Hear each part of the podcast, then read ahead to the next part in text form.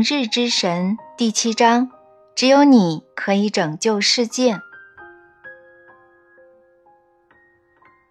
这些听起来是那么那么不近人情。我一直希望明日之神是个有人情味儿的神，但根据前面所说，他好像不讲任何人情，好像没什么人性关怀。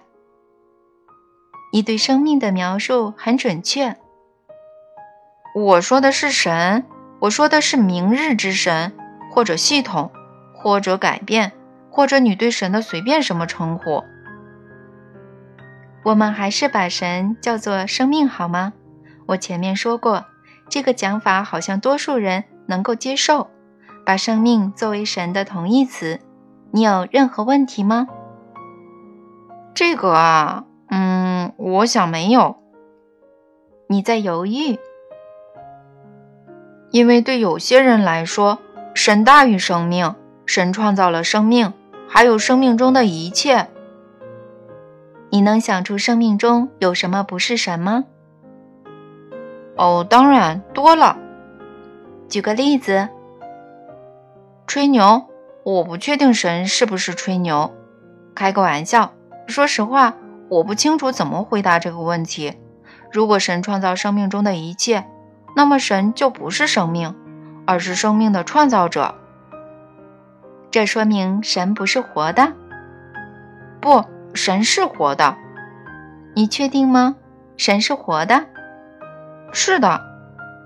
也就是说，神创造了生命，而且当神创造生命时，它是活的，对不对？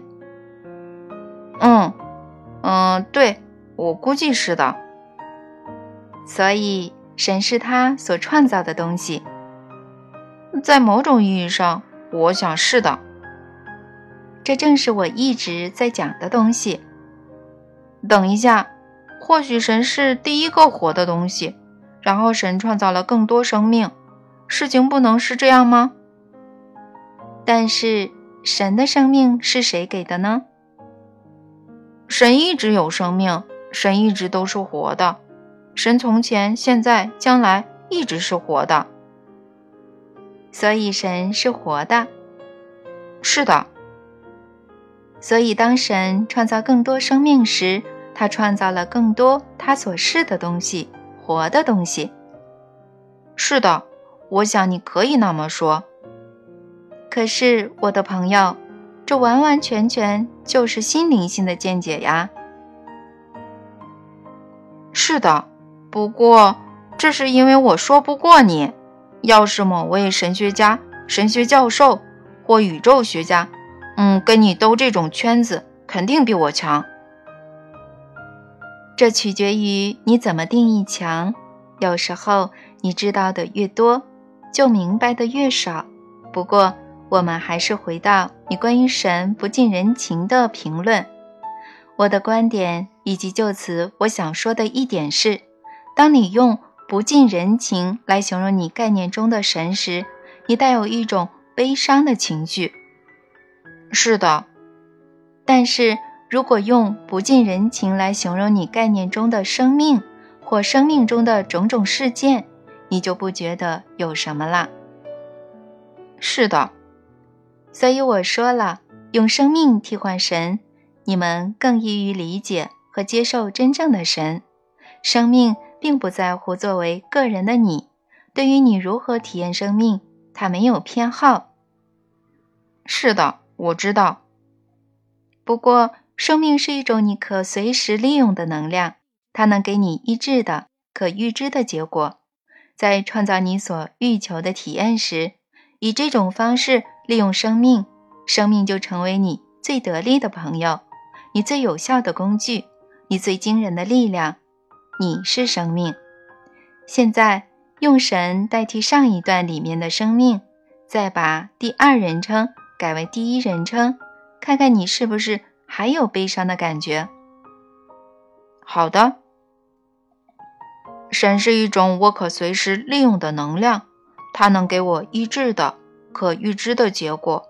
在创造我所欲求的体验时，以这种方式利用生命，神。就成为我最得力的朋友，我最有效的工具，我最惊人的力量，我是神。有变化吗？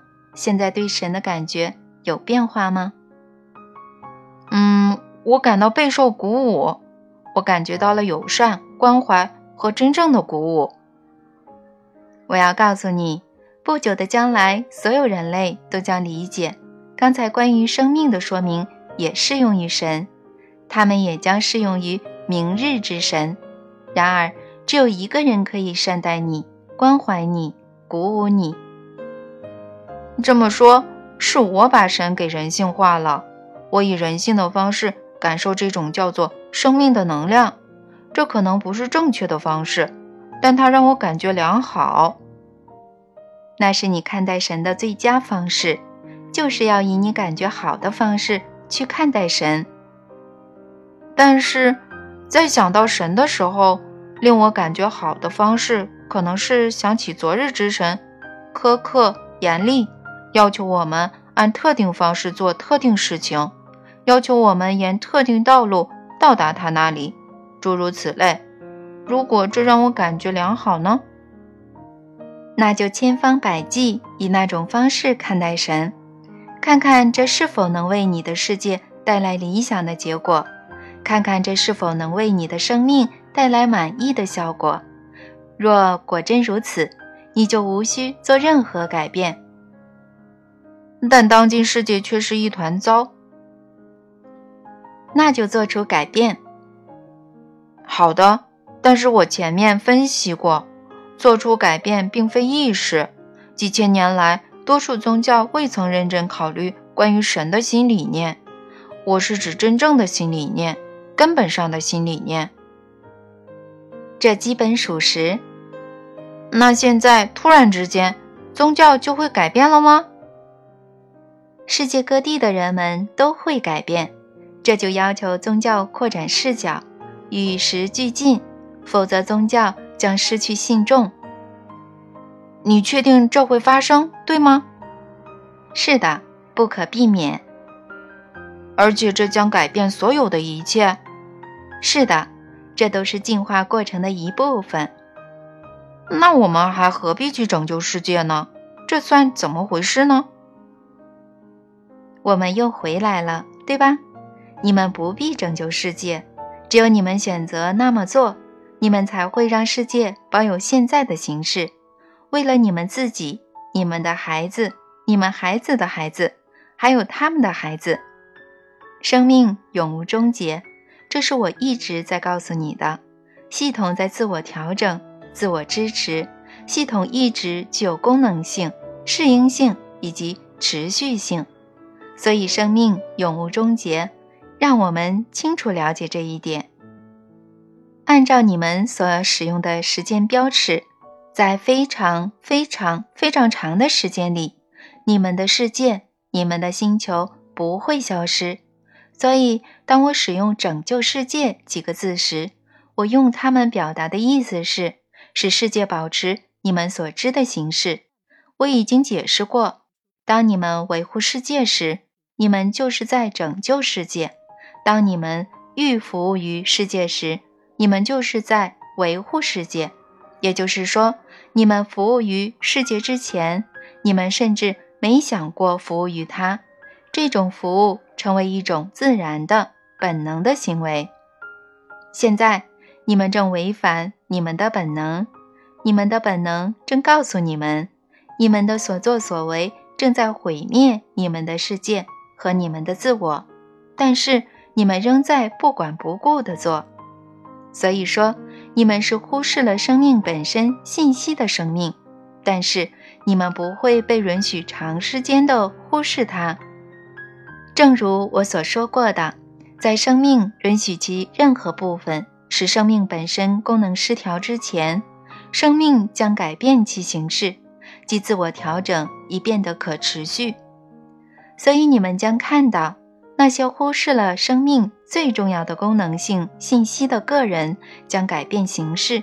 用你们的话说，他们将死去。其中一些人会在年纪轻轻时死去，他们当中多数人本可以不那么早死，如果他们没忽视那些简单信息，那些能使他们当前的生命更可持续的信息。因此，如果你喜欢你当前的生命形式，请你务必学习能使它可持续的东西，并且更多的关注那些东西。学习，学习，再学习，直到可持续的生活方式成为你的第二本能。不断吸收这方面有帮助的信息，一遍又一遍地研究它们，告诉你自己同样的东西，自己去重复。